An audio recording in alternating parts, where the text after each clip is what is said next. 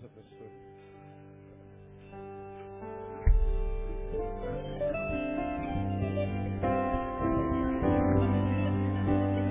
Glória a Deus.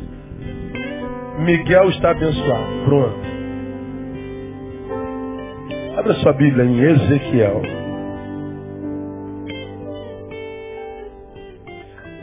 Ezequiel, capítulo 47. Vamos terminar o culto cedo hoje. Eu vou levar a mãe da minha filha para jantar. Aleluia. Ezequiel capítulo 47. Eu lerei com os irmãos os versículos de 1 a 12.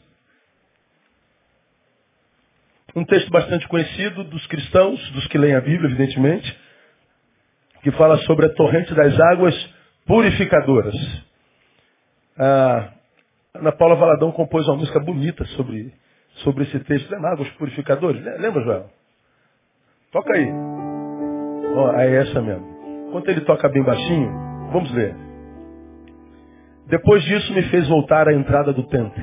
Ezequiel está falando de uma visão, né? E eis que saíram umas águas por debaixo do limiar do templo. Saíram para o oriente, pois a frente do templo dava para o oriente. E as águas desciam pelo lado meridional do templo ao sul do altar. Então me levou para fora pelo caminho da porta do norte. E me fez dar uma volta pelo caminho de fora até a porta exterior, pelo caminho da porta oriental, e eis que corriam mais águas pelo lado meridional. Saindo o homem para o oriente, tendo na mão um cordel de medir, mediu mil côvados e me fez passar pelas águas, águas que me davam pelos artelhos ou tornozelos. De novo mediu mil e me fez passar pelas águas, águas que me davam pelos joelhos. Outra vez mediu mil e me fez passar pelas águas, águas que me davam pelos lombos. Ainda mediu umas mil, e era um rio, que eu não podia atravessar, pois as águas tinham crescido, águas para nelas nadar. Um rio pelo qual não se podia passar a val. E me perguntou, viste, filho do homem? Então me levou e me fez voltar à margem do rio. Tendo eu voltado, eis que à margem do rio havia, havia árvores em grande número, de uma e de outra banda. Então me disse, estas águas saem para a região oriental, descendo pela, pela Arabá, entrarão no Mar Morto, e ao entrarem nas águas salgadas, estas se tornarão saudáveis. E por onde quer que entrar o rio viverá, todo ser vivente que vive em enxames. E haverá muitíssimo peixe, porque lá chegarão as, estas águas, para as águas do mar se tornarem doces. E viverá tudo por onde quer que entrar este rio. Os pescadores estarão juntos dele. Desde Engede até Englaim haverá lugar para estender as redes. O seu peixe será, segundo a sua espécie, como o peixe do mar grande, em multidão excessiva. Mas os seus charcos e os seus pântanos não sararão, serão deixados para sal. Junto do rio, à sua margem, de uma e de outra banda, nascerá toda sorte de árvore que dá fruto para se comer. Não murchará sua folha para se comer. Não murchará sua folha, nem faltará o seu fruto nos seus meses produzirá, produzirá novos frutos, porque as suas águas saem do santuário, e o seu fruto servirá de alimento e a sua folha de remédio. Esse texto é lindo. Do que, que ele fala? Fala do tempo da restauração do povo de Deus, que estava em cativeiro. Deus promete tirar o povo de lá, restaurar a sua sorte. E ele toma a figura desse rio numa linguagem bem coloquial e comum para aquele povo daquela região, daquele tempo da história.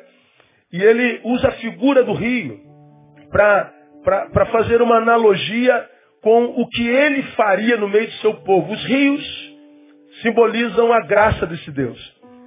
A graça correria sobre o povo como um rio, e estas águas por onde passasse, essa graça por onde passasse, Lembra que o povo estava cativo, privado de liberdade, de ir e vir, privado do direito de plantar e colher, de, de, de, de, ter o fruto do seu trabalho.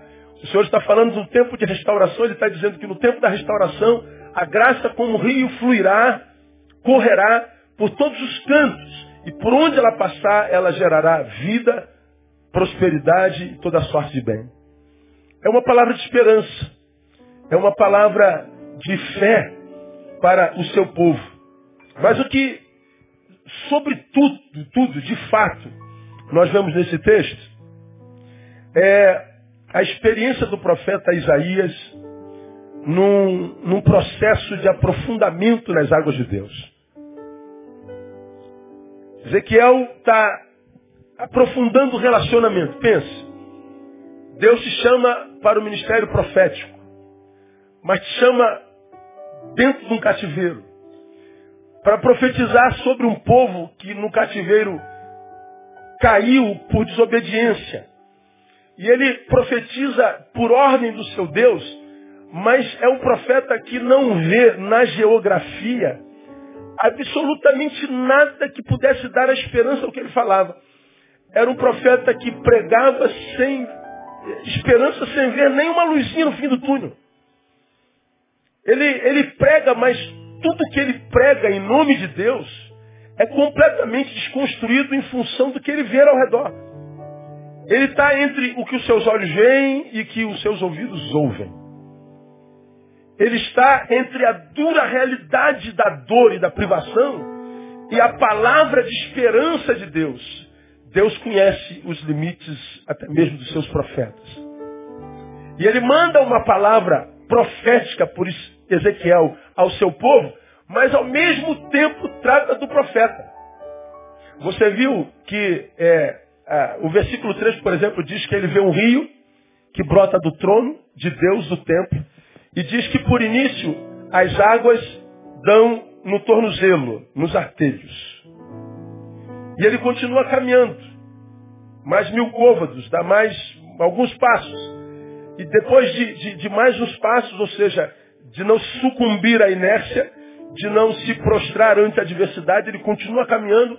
E porque caminhou, ele está dizendo, olha, a, a, a prosperidade, a evolução, e aí ele olha para baixo e vê que as águas já estão nos joelhos.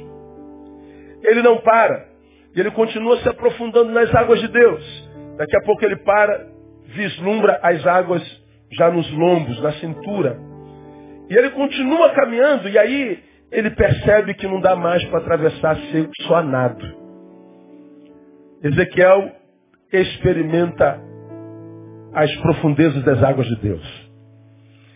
Ezequiel sai da superfície. Ezequiel sai da superficialidade. Ele sai do raso. Ele sai da mediocridade. Ele cresce, ele evolui. Ele prospera na relação com Deus. Ele, ele não tem mais uma área do seu corpo banhada pelas águas de Deus. Ele não tem uma parte da sua existência. Ele não tem é, partes estanques, destacadas da sua existência em Deus. Ele agora tem toda a vida encharcada pela graça de Deus. O que Deus faz, que Ezequiel ver, é exatamente isso, Ezequiel. As coisas acontecem na vida do meu povo. Quando o meu povo está totalmente mergulhado na minha graça e nas minhas águas. Há muita gente frustrada comigo, Ezequiel. Esperando de mim algo, sonhando em mim sobre alguma coisa. E essa coisa não acontece, eles acham que é por causa de mim, mas não é, é porque eles ainda não mergulharam nas águas da minha graça. Tem que mergulhar nas profundezas de Deus. Dá para entender essa introdução, amém ou não amém? Diga para quem está do seu lado, você precisa mergulhar nas, nas águas de Deus. Se é o teu caso, como o meu, diga assim, eu preciso mergulhar nas águas de Deus. Eu não quero uma parte da minha vida imersa na graça. A minha vida é, sentimental está imersa na graça, a financeira não. A minha vida financeira está imersa na graça, mas a familiar não. A minha vida emocional está imersa na graça, mas minha vida sexual não. A minha vida sexual está imersa na graça, mas minha vida profissional não. Ou seja, parte de mim está, outra parte não. Ora, quem não está todo mergulhado, não está mergulhado coisa alguma. Nós já aprendemos aqui desse púlpito que com Deus a lógica é o seguinte: ou ele tem tudo em nós ou ele não tem nada. Porque Deus não aceita nada que seja menos do que tudo. Não já ouviu isso? Repita comigo. Deus não aceita nada que seja menos do que tudo. Ou tudo ou nada. Ou Deus tem tudo de nós, ou Ele não tem nada de nós. Deus não aceita migalhas das suas criaturas. Deus não aceita partes das suas criaturas. Deus não abençoa uma área da minha vida em detrimento da outra. Deus não, não, não, não me prospera numa área em detrimento da outra. Se há prosperidade numa área não tem na outra, não foi Deus que prosperou. Logo, logo você é interrompido. Ezequiel foi chamado para um tempo histórico na história de Israel extremamente importante. O tempo da saída do exílio, o tempo da restauração, o tempo do cumprimento da promessa. Ele foi chamado a profetizar num povo, é aquele que saiu do cativeiro ah, de Faraó, onde estiveram 430 anos no êxodo, por desobediência caíram no, no cativeiro babilônico. Um povo que voltou para o lugar de onde saiu há tantos anos, e um povo, portanto, frustrado, maculado na esperança, um povo que não conseguia ver futuro pela frente que valesse a pena encarar. Um povo marcado pela inércia e pela desesperança. Ezequiel era parte desse povo. Antes de usá-lo, Deus precisava ter Ezequiel totalmente nas mãos. E ele teve. Ezequiel entendeu que existem coisas que a gente só experimenta, só consegue experimentar, captar, se nós nos aprofundarmos na nossa relação com Deus é o transcender a superficialidade. É sair do raso. É sair da mediocridade. Esse texto contrasta com a acusação feita em Hebreus sobre o seu povo, que está lá no capítulo 5, versículo, versículo 12. Deixa eu ler aqui para os irmãos. Hebreus, capítulo 5. Aqui Ezequiel é conduzido a uma experiência relacional mais profunda com Deus deixa a superficialidade. Em Hebreus 5, 12 diz assim, porque devendo já ser mestres em razão do tempo, ainda necessitais de que se vos torne a ensinar os princípios elementares dos oráculos de Deus, e vos haveis feito tais que precisais de leite, não de alimento sólido. Ora, qualquer que se alimenta de leite é inexperiente na palavra da justiça, pois é criança. Mas o alimento sólido é para os adultos, os quais têm pela prática as faculdades exercidas para discernir tanto bem como mal. Deus está dizendo, eu sou Deus, imutável. Mas eu trato os seres humanos diferentes. Se você é criança, leitinho. Se você cresce, eu trato você como adulto. Nós temos de Deus a proporção do que nós fazemos conosco. Eu terei de Deus a proporção da fome que eu tenho dele. É por isso que nós vemos numa mesma congregação pessoas que ouvem a mesma palavra, que o adoram com a mesma canção, que estão debaixo do mesmo pastoreio, estão debaixo da mesma ministração, fazem parte do mesmo ministério, servem no mesmo grupo, na mesma célula, pessoas que recebem o mesmo alimento, mas num nós vemos o, o, o alvorecer, o reverdecer, a prosperidade de Deus. Ele é como, eu digo sempre, é, parece que essa pessoa tem um som de Midas. Onde ele coloca a mão vira ouro. Mas o mesmo, o mesmo rebanho, a despeito da mesma administração, de receber do mesmo alimento, o outro parece que tem um som de medusa. Para onde ele olha, o que ele toca vira pedra. Quem olha de fora é tendente a, a, fazer juízo de Deus. Deus, como é que você pode prosperar tanto esse filho e aquele ali? Meu Deus do céu, que miserável. Tu és um Deus que fazes acepção de pessoas? Uma palavra diz literalmente que Deus não faz acepção de pessoas. Você já ouviu daqui que Deus não tem filhos prediletos. Ele ama a cada um de nós igualzinho. Não há nada que eu faça para Deus me amar mais, não há nada que eu possa fazer para Deus me amar menos. Ele, ele me ama de qualquer jeito. Agora, por que, que a diferença na qualidade de vida? Por causa da forma como a gente se trata. Alguns de nós têm fome de Deus e busca saciar a, a sua fome dele. Outros somos relapsos. Outros tratam a Deus como já falei aqui, como mendigo, dá o resto do seu tempo, dá o resto do seu dinheiro, dá o resto do seu talento, dá o resto da sua força, dá o resto do que tem. Se sobrar alguma coisa depois de ter sido gasto no mundo, depois de ter sido usado pelo diabo, se sobrar alguma coisa a gente dá a Deus. Quantos de nós, a grande maioria, geralmente busca a Deus quando? Quando já perdeu tudo, quando já chegou ao fundo do poço, quando não há mais nada que, que, que gere alegria nele. E aí quando não há mais nada, quando ele se torna o resto, ele vem para a igreja. Isso é no mínimo um desrespeito com a inteligência de Deus. E aí a gente entende que Deus não, não, não, não, abençoa este porque ama mais do que aquele, e nem abençoa menos este porque ama menos este. Não você terá a proporção da forma como você se trata. Se você mergulha na palavra, se você se aprofunda nas coisas de Deus, nas águas, na graça de Deus, você vai deixando a meninice, a criancice, desculpe, a idiotice. E o menino vai se transformando num homem. O menino vai se transformando num adulto, num sujeito cabeça. Um menino que vê de um lugar mais alto, que aprende com os próprios erros, transcende a murmuração, o dengo, a birra, para de sentir pena de si mesmo e aprende com as próprias dores. E porque aprende, não repete os mesmos erros. Agora, à medida que nós nos esforçamos para melhorar, Deus vai nos capacitando para melhorar. Ezequiel está sendo conduzido a um nível mais profundo de relacionamento com Deus. A acusação em Hebreus é de superficialidade. Na superfície não se experimenta as delícias prometidas por Deus. O que Deus tem preparado para nós estão na profundidade, nas águas profundas. Não há bênção, se eu tenho só o, o tornozelo mergulhado nas águas, não há prosperidade, não há bênção se eu estou com águas apenas pelo joelho, apenas pelos lombos. Não há a, a delícia em Deus, vida deliciosa, se eu não estou totalmente mergulhado nas águas. Que Deus tem para mim está na profundidade. Deixa eu mostrar algumas bênçãos advindas da profundidade relacional com Deus.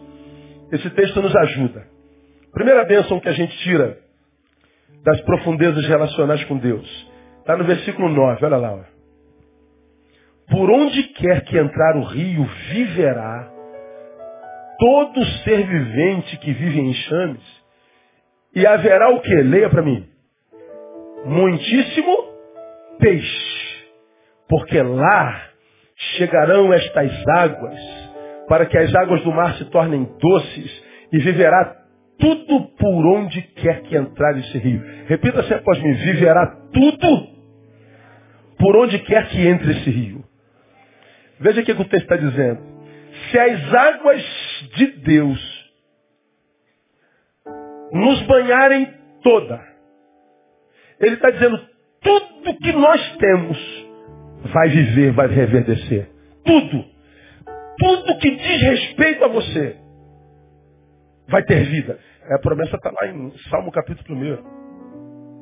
Pois será como um rio, será como uma árvore plantada junto a ribeiros de águas, que dão seu fruto na estação própria. Agora o restante do versículo. E tudo quanto fizer, prosperará. Quem quer essa bênção? Eu quero essa bênção. Mergulha nas águas. Qual é a primeira bênção advinda da, da, da profundidade? Diversidade. Não é adversidade. Diversidade enxames, muitíssimo peixe, tudo. Isso é diversidade. Diversidade tem a ver com o quê? Com possibilidades. Quando nós mergulhamos nas águas de Deus, nós vamos ser enriquecidos em possibilidades. Ou seja, eu, eu tentei por aqui, não deu certo, não há crise. Não deu certo porque eu sei que Deus não quis que eu aqui estivesse. Mas se ele fechou essa porta, uma porta fechada é só uma porta fechada. Se uma porta se fecha aqui, outras portas se abrem ali. Então, eu não vou ser carcomido pelo senso de fracasso, porque Eu não me sinto um fracasso ou um fracassado porque uma porta fechou. Como você já aprendeu, o fracasso não é aquele que o fracassado não é aquele que vai lá e tenta. O fracasso ou o fracassado é aquele que com medo do fracasso nem tenta. Ele tem medo de dar errado. E com medo de dar errado, ele nem tenta. Ou seja, ele, ele morre antes de tentar, antes de começar a luta. Agora, se você, tomado por esperança, sonho, projeto, foi lá, tentou, lutou, quebrou a cara, você não pode ser fracassado porque você tentou. Você não é fracassado, Deus só pode estar te mostrando, não é essa a direção, filho. Mas não há problema se você for alguém mergulhado na graça de Deus, porque a tua vida ela irrompe em possibilidades. Você não vai ficar prostrado por causa de uma derrota aqui, de uma adversidade ali, de um, de um contraditório aqui, de um antagonismo aqui, porque quando a graça de Deus nos alcança, ela, ela amplia a nossa vida em possibilidades. Quem se aprofunda no relacionamento com Deus tem diante de si um leque de horizontes. Ele não é tomado pelos sentimentos que acometem tanta gente diante do primeiro não da vida. Eu atendi alguém essa semana. E quando a porta se abriu do meu gabinete, a, a porta abriu aqui, a pessoa entra assim, ó, desse jeito aqui, ó. Nem olhou para mim, para o gabinete, todo mundo que entra no meu gabinete fica encantado. Gabinete bonito, tanto livro. Na parede, atrás de mim, da minha, da minha, da minha cadeira, quem entra pela porta só pode entrar pela porta. A primeira coisa que vê é o quadro, que é um eu crucificado. Tem uma cruz e tem um eu crucificado nela. Eu pus esse quadro lá para me lembrar todo dia quem é o meu pior inimigo. Eu. Ele está lá porque eu preciso ser lembrado que ele precisa ser crucificado todo dia. Quem entra no gabinete vê o quadro. O camarada entrou assim. Parou diante da mesa e não olhou para mim. Eu estou sentado na mesa. Bom, entrou, começou o atendimento, mesmo que ele não fale nada. Ele parou em pé e eu sentado fiquei calado. Eu não falei bom dia, boa tarde, boa noite, sempre. Não. Deixei ele em pé.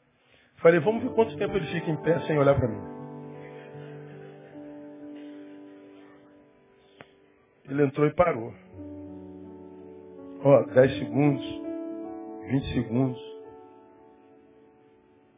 Ele sem levantar a cabeça, depois de 30, 30 segundos parado, é uma eternidade. Irmão.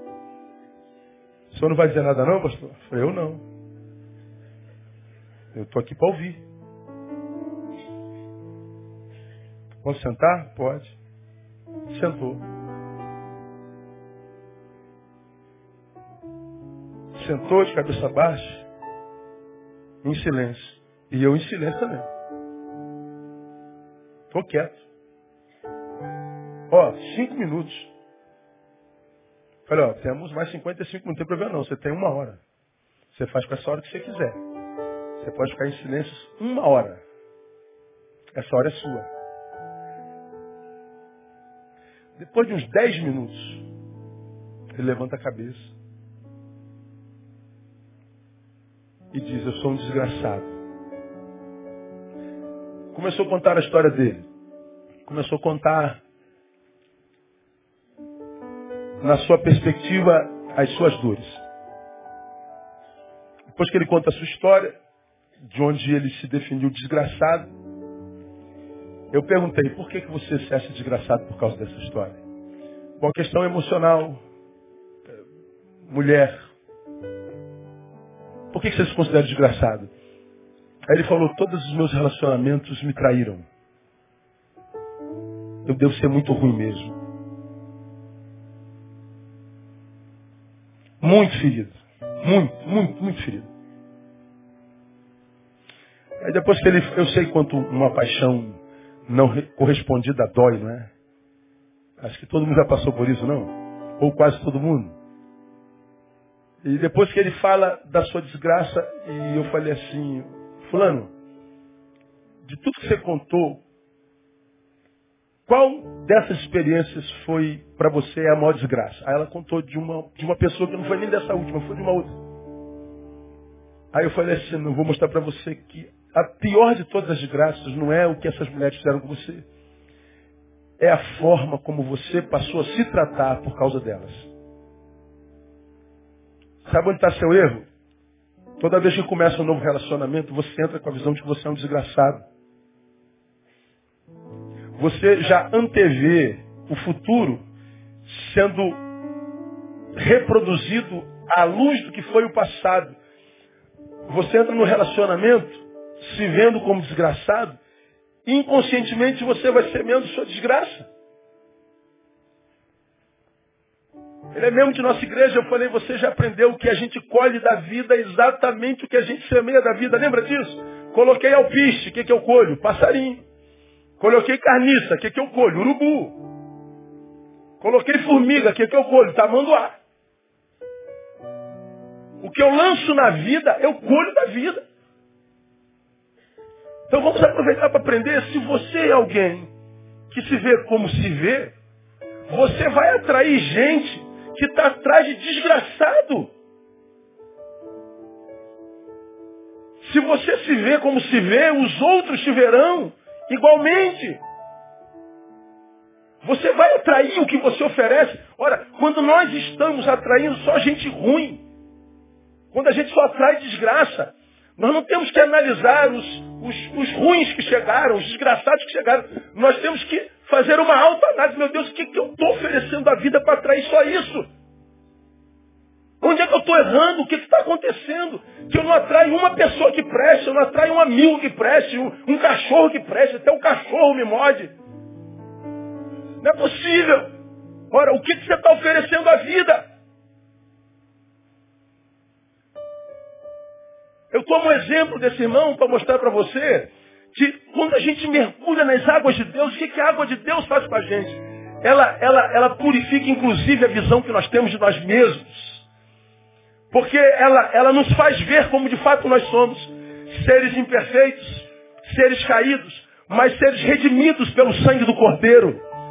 Ser que não merece absolutamente nada, mas por causa dos méritos de Jesus pode possuir tudo. A visão que eu tenho de mim muda. Logo a visão que eu tenho da vida muda. A vida se amplia em possibilidades. A vida vai mudando em consistência, em essência. Mas isso só é possível nas profundezas de Deus. Por quê? Porque nas profundezas de Deus não haverá, por causa da diversidade, mesmice. Não haverá túnel sem luz no fim. E se não houver fim, luz no fim do túnel, a gente caminha pela fé, porque a gente sabe com quem está aliançado. É muito triste ver pessoas com tanta proporção no planeta hoje, tão, tão marcada pela baixa autoestima.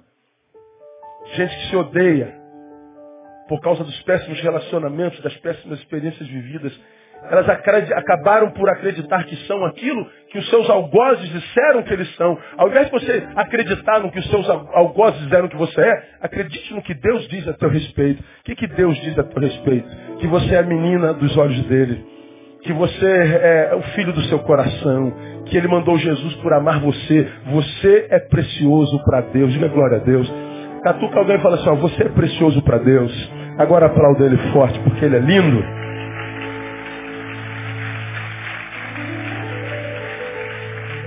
Diversidade.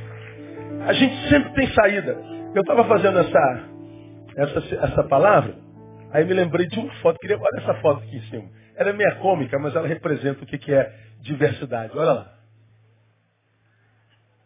Mesmo quando tudo parece perdido. Olha lá. Deu para entender?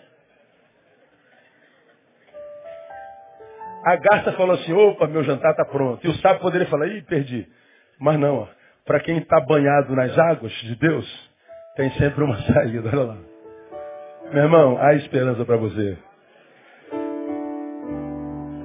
Mas pastor, não é o que as circunstâncias dizem, é, é o que Deus diz.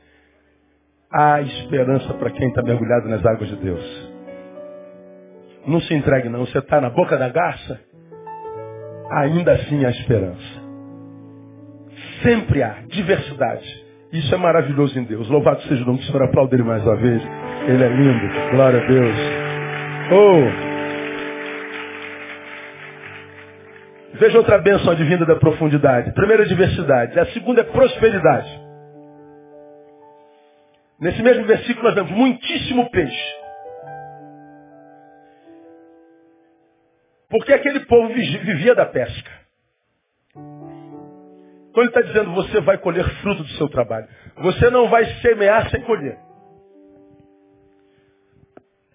Tudo que você fizer, frutificará. Agora, quando a gente fala de prosperidade numa igreja evangélica séria, a gente tem que justificar. Porque a prosperidade na igreja que não é séria é ter muito, né? Aí nós vemos os pastores que viraram milionários, são donos de igrejas, igrejas que são empresas familiares, que passam do pai para o filho, do filho para o neto, aquela coisa toda. Bom, porque o pastor enriqueceu, ele tem que justificar a sua riqueza. Ora, minha riqueza é a prosperidade de Deus. A teologia da prosperidade nasceu depois do enriquecimento do pastor. Só que prosperidade no Evangelho não é ter muito. Prosperidade no Evangelho é ter sempre. Muitíssimo peixe não é juntar muito peixe no cesto, porque o peixe morre, apodrece e não serve para amanhã. Muitíssimo peixe é você vai ter peixe todo dia, irmão. Fica tranquilo, dorme em paz. Se alimentou por hoje, me alimentei. Ah, mas amanhã não tem. Amanhã é outro dia. Basta cada dia o seu mal. Você não deixa de dormir por causa da preocupação com os amanhãs. Por quê? O Deus que se alimentou hoje, quando amanhã se transformar em hoje, se alimentará hoje de novo.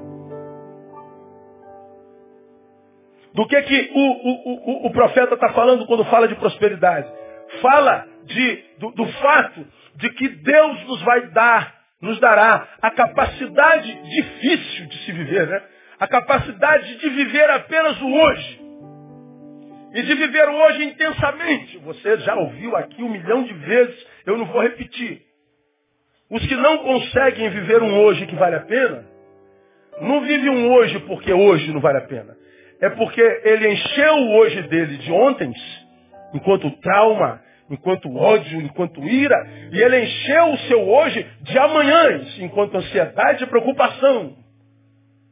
Ora, o hoje, contaminado pelos ontem e pelos amanhãs, se torna um hoje invivível. Pastor, eu não estou suportando Bom, você que está aqui ou aí na internet me olhando, não está suportando por quê? Por causa do problema de hoje? Não, o problema de hoje não se torna insuportável na vida de ninguém. É porque nós acumulamos de ontem e antecipamos de amanhã. Quando o profeta fala de prosperidade, está dizendo da nossa capacidade de vivermos o hoje, tão centrado nele, que o passado é só história que servirá como testemunho, e se eu trago alguma herança sentimental, emocional, essa herança, embora em mim, não terá poder de me dominar. Essa herança em mim estará, mas submissa à minha vontade. Os amanhãs estarão lá. E eu não tenho nada a ver com isso porque eu não tenho poder sobre ele. Então, está sob o domínio do Deus com quem eu tenho aliança. Então, ele pode tentar me gerar ansiedade, tirar meu sono minha paz. Mas eles não vão me dominar, porque o amanhã nem existe. A maioria das pessoas que eu encontro no caminho sucumbindo, sucumbem por causa de dias que não existem. É o futuro. Você vai operar na sexta-feira, essa cirurgia é difícil. E você já está não dormindo hoje. Você já está desesperado hoje por um dia que nem existe ainda. Vai que você vai operar na sexta-feira, vai que Jesus volte na quinta. Aí tu perdeu domingo, segunda, terça, quarta, preocupado.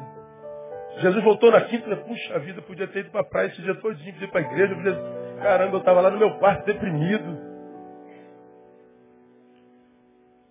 Agora, eu não sou nenhum doido, né, cara? Eu sei que não é fácil um negócio desse. Quantos são ansiosos aqui e Confesso, pastor, eu sou muito ansioso. Deixa eu ver. Segura, segura a mão no alto, segura a mão no alto. Dá uma olhadinha para trás. Dá uma olhadinha.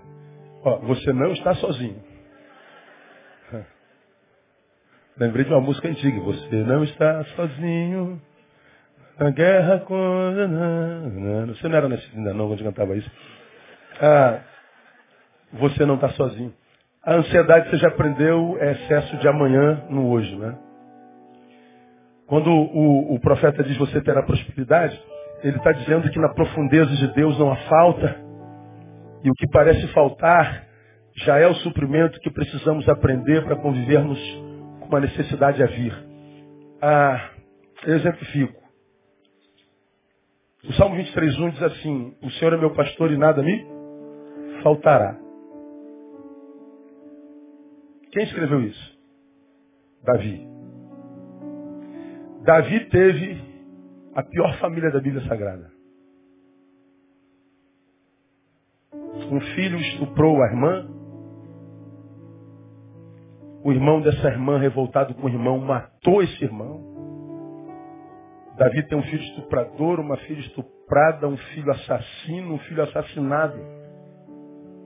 Depois esse mesmo filho que assassinou o irmão, porque ele estuprou a irmã, revoltado com o silêncio de Davi para com os seus filhos e família, ele faz um levante no reino e toma o reino de Davi. Davi foge para não ser morto pelo filho. Depois de algum tempo, Davi reúne seu exército e volta, toma o reino do próprio filho, o filho foge. E o general de Davi assassina o outro filho de Davi. Davi tem um filho assassino, um filho estuprador, uma filha estuprada, um filho assassinado, um filho assassino, um filho que faz rebelião no seu reino e outro filho morto. Davi teve uma família maldita. E a Bíblia diz que depois do pecado de Davi com Batseba, ele disse, a tua casa nunca mais experimentará paz. Como que um cara desse escreve, o Senhor é meu pastor e nada me faltará?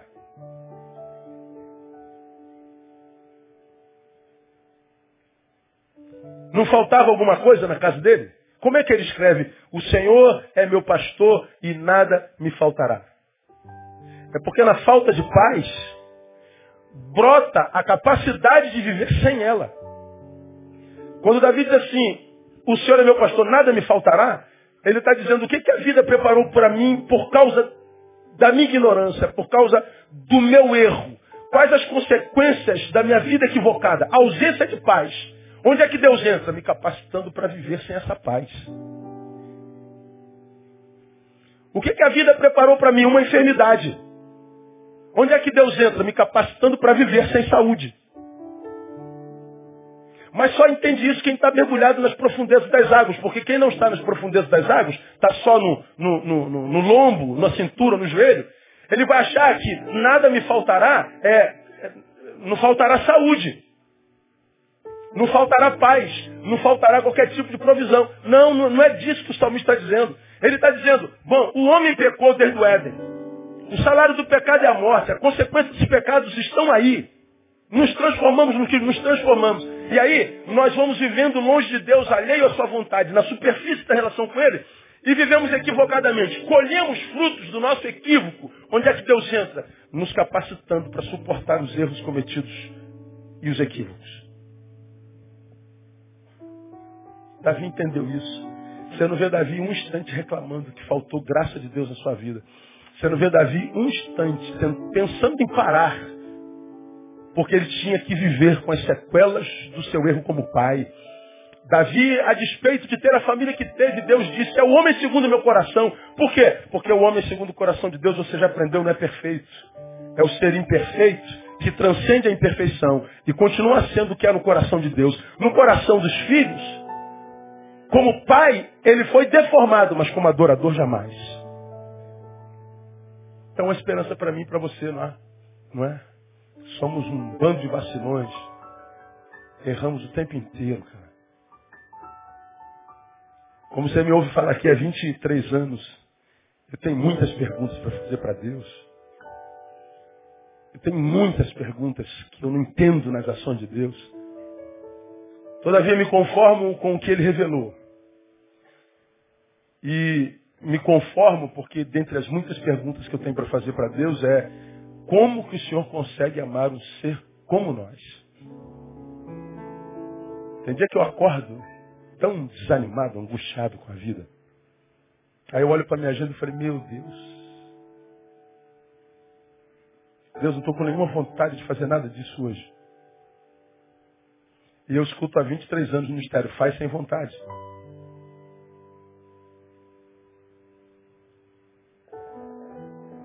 Missão tem que ser cumprida. Você nasceu para isso. E a gente vai. Eu nunca deixei de fazer alguma coisa por falta de vontade. Me chamam de Caxias. Eu sou Caxias comigo, aberto. Devia até relaxar um pouco mais. Quem está perto de mim sabe como é eu sou. Quando eu vou sem vontade, quando eu estou como. Todos vocês se sentem de vez em quando, que a vontade é nem de não viver mais, já sentiu isso? De chutar balde mesmo, de, de, de enfiar o pé na jaca? Quando eu sinto isso, vejo você não está sozinho, eu digo, Senhor, é, o Senhor vê que a minha humanidade está aflorada hoje, né? O ser espiritual parece que não acordou hoje não. E eu tenho um monte de atividades espirituais para desenvolver. A gente escuta sempre Deus falando, você não está com vontade não, filho, está sem força, estou, vai na minha força. Dá o primeiro passo, o resto eu faço contigo. Não se permita ser vencido pela inércia. Não se deixe vencer pela tua pior parte. Você tem uma missão a cumprir. E bem-aventurado aquele que achou a sua missão no mundo. Não abra mão da sua missão, da sua vocação por causa de sentimentos, por causa de desejos. Você tem um leque de possibilidades. Se você não está conseguindo, creia, eu sou o teu pastor. Não vai faltar força no caminho. Mas eu, será que eu tenho força para chegar lá? Eu acho que eu tenho força até o meio do caminho. Então, quando você chegar no auge das suas forças, ou seja, nas suas fraquezas, aí você vai entender que quando você está fraco, que você está forte. Porque quando acabou tua força, entra a minha. Quantos de nós não vivem isso porque a gente desiste antes da força acabar? Primeiro desânimo para.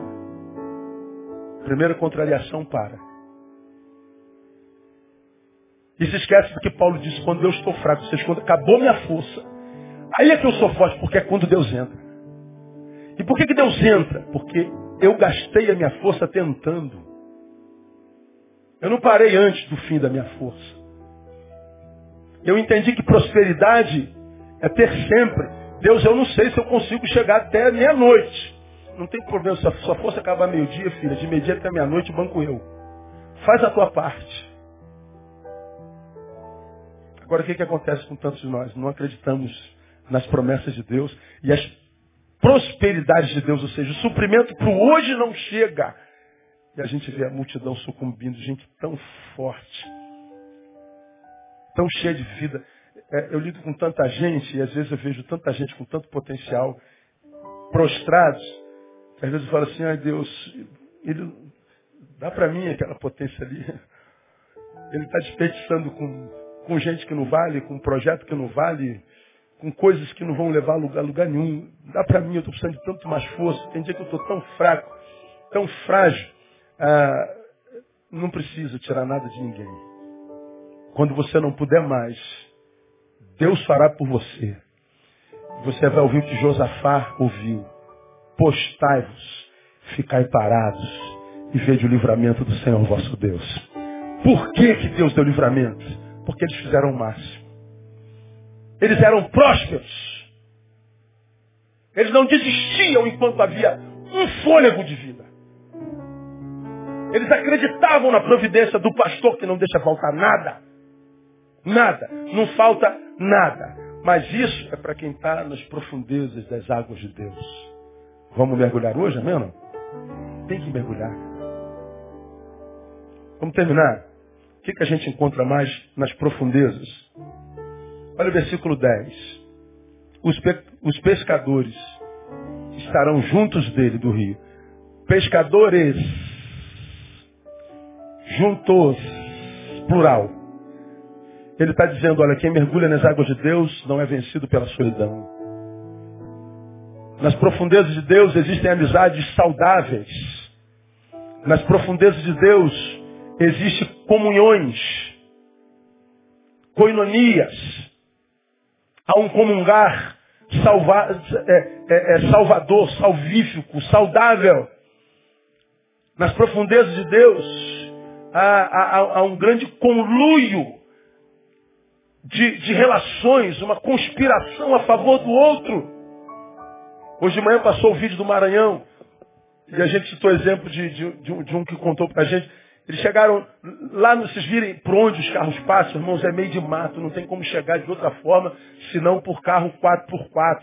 Atolaram mesmo com carro 4x4. Aí teve uma, uma pessoa que, quando soube que eles foram do Rio de Janeiro, perguntou assim, mas por que, que vocês saíram de tão longe para trazer comida para nós? O que, que motiva vocês? Aí eles falaram, é o amor de Jesus Cristo, nosso Senhor. É o amor de Jesus que faz com que a gente sinta a dor da tua fome. Que a gente sinta a dor da tua adversidade.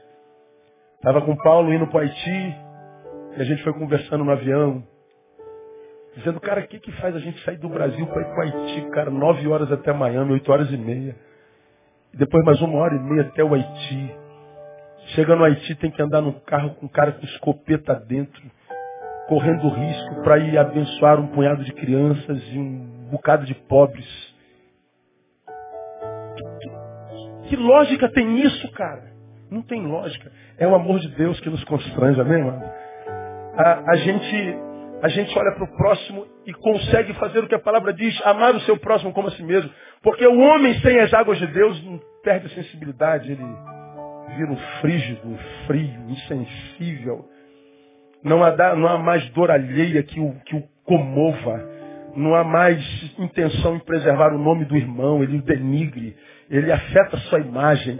É um, é um modus vivendi horrível que essa sociedade vive hoje, não há mais respeito, não há mais nada. A gente não respeita o velho, a gente não respeita o idoso, a gente não respeita a mulher, a gente não respeita mais nada.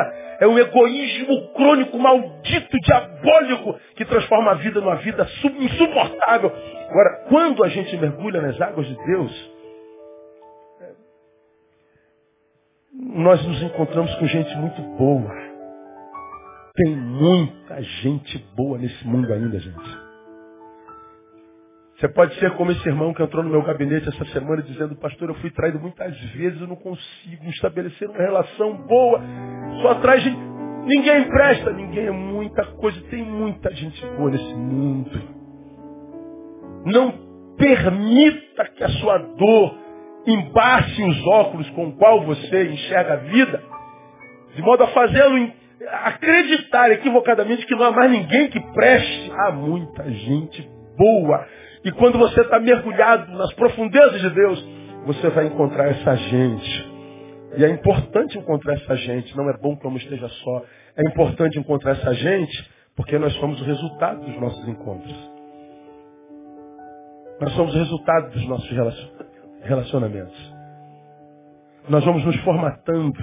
A nossa personalidade, a nossa, a nossa identidade vai se formando nas teias de nossos relacionamentos. E aí você entende, se eu sou construído nas teias dos meus relacionamentos, se eu não me relaciono, ou se o meu relacionamento é virtual, não há teia. Não há formação psíquica. Não há formação de persona saudável.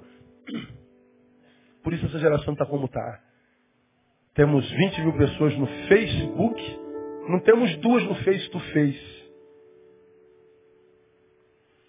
Passamos a madrugada tecendo na, na, na net.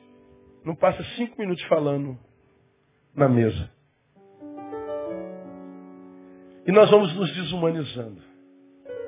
Acaba a prosperidade, acaba a diversidade, acaba a amizade, acaba a vida. A gente não vive, existe. Só nas profundezas de Deus. Qual o caminho para essas profundezas, pastor? Onde é que eu mergulho nesse rio? Qual o caminho para a profundidade do relacionamento com Deus? O texto também nos ensina. O caminho é o da comunhão.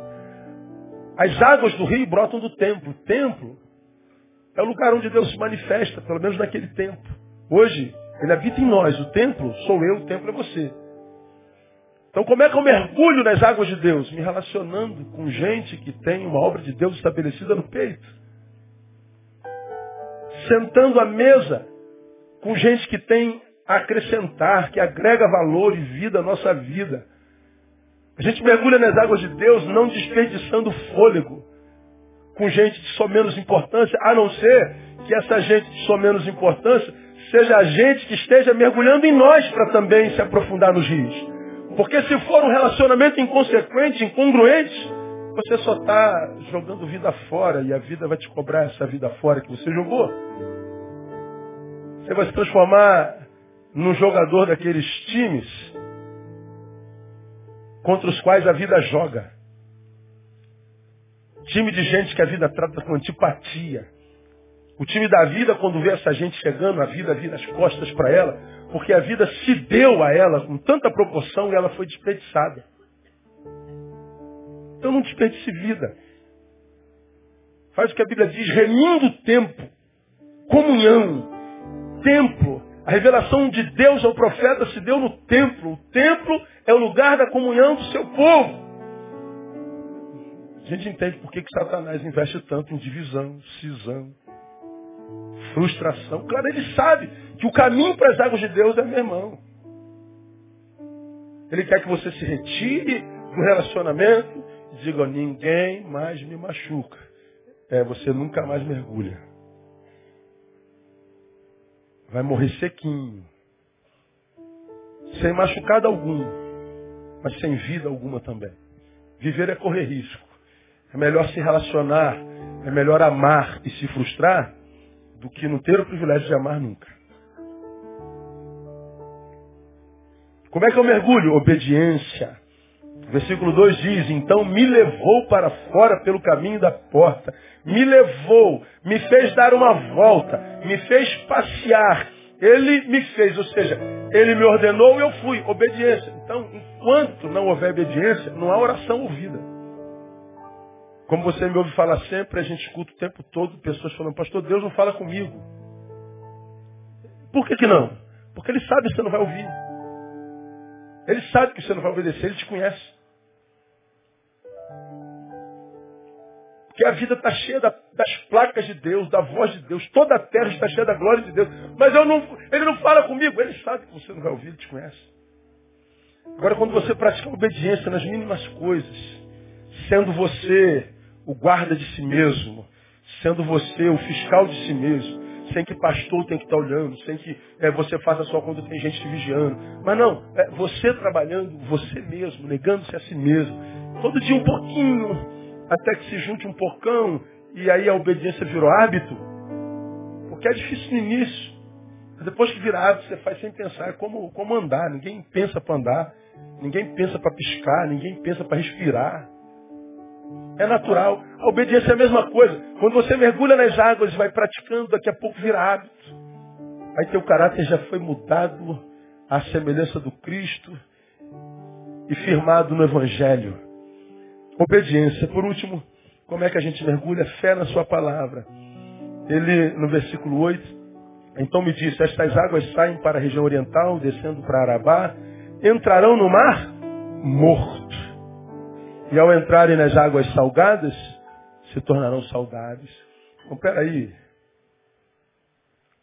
Deus, o mar não está morto. Como é que ele vai produzir muito peixe? Eu não faço a menor ideia. É o Senhor que está dizendo? É, então eu creio. Fé. Deus, olha, para mim não dá não, hein? E quantas vezes é? É isso mesmo? É. Então vou. Aí tu vai. Quando você vai, você vê as portas se abrindo. E o que era impossível, possível se tornou.